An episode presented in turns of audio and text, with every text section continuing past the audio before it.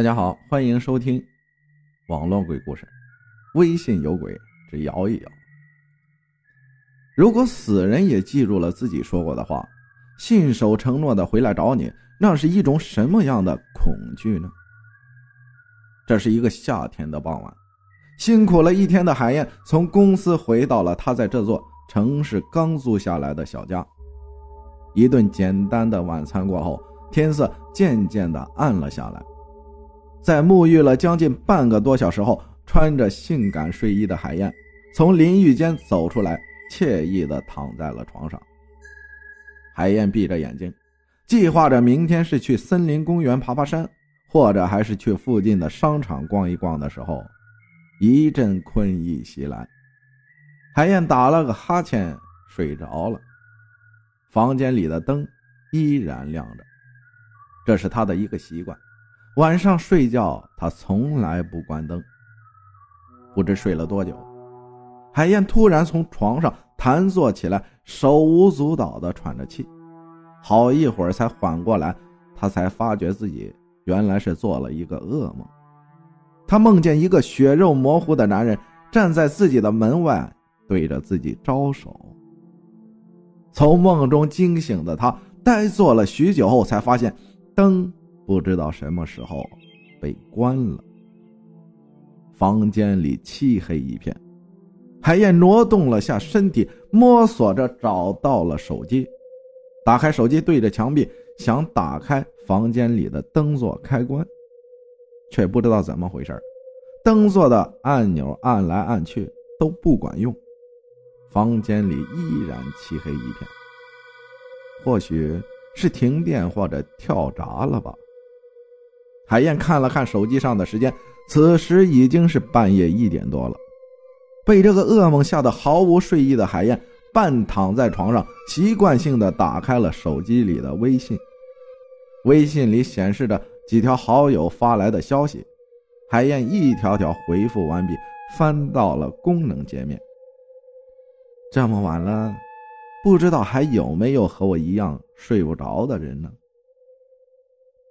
反正也睡不着，不如摇一摇吧。海燕点开了微信里的摇一摇的功能，坐在床上摇起了手机，摇了六次，屏幕上显示的依然是同一个微信号。海燕有点奇怪，又有点好奇，于是决定再摇一次。如果还是这个微信号，那就加为好友聊一聊吧。第七次。果然还是他，还是这个黑色头像的他。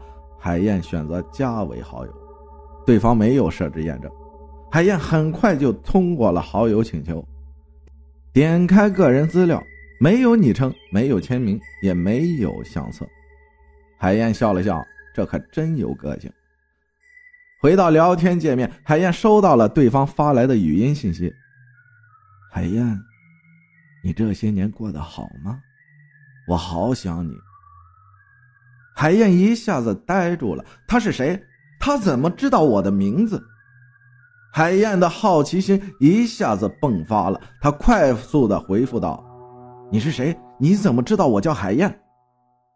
话音刚落，对方迅速的回复道：“我当然知道，我不但知道你的名字，而且我还知道你的很多事情。”比如你现在在一家贸易公司上班，比如你住在盛世年华小区五栋三楼三零四，比如你现在穿着粉红色的睡衣。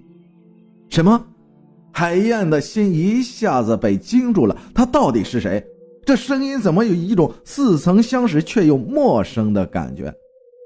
他怎么知道这么多关于自己的信息？难道自己被跟踪偷窥了？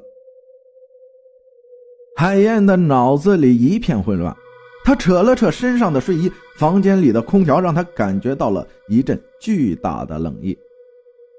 就在她努力回想着会是谁玩恶作剧的时候，突然一下子呆住了。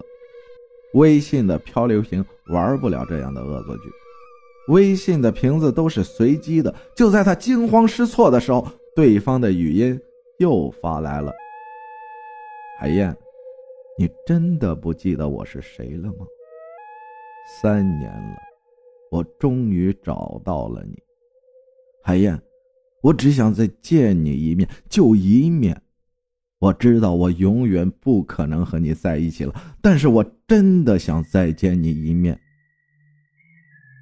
海燕已经被彻底的蒙住了，这到底是谁呢？三年再见我一面，和我在一起，谁又怎么会如此清楚的知道自己的事情？就在海燕有点害怕，又有点生气，准备删除这个微信好友的时候，又一条语音发过来了。海燕颤抖着手点击开来，手机里的声音传了出来：“海燕，我可以进来看看你吗？还记得三年前吗？还记得我说过的最后一句话吗？我就在你的门外。”海燕惊叫了一声，她扔掉了手中的手机，手机的微光照着她因恐惧而变得苍白的脸，她瞪大着眼睛，浑身颤抖着。就在这一刻，她脑海里的记忆如同洪水一般席卷而来，是他，那个三年前苦苦追求自己的人，那个因为没有答应对方表白而在学校跳楼自杀、摔得面目全非的男生。那个男生死前留下的一句话，也突然想起来了。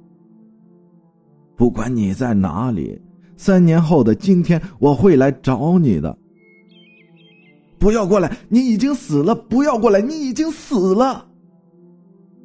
海燕语无伦次的说着，他的身子颤抖着，声音里带着哭泣，在寂静的夜里，就像一种悲鸣。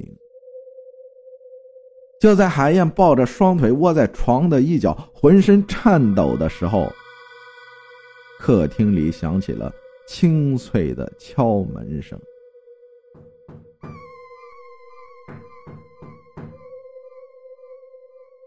感谢大家的收听，我是阿浩，咱们下期再见。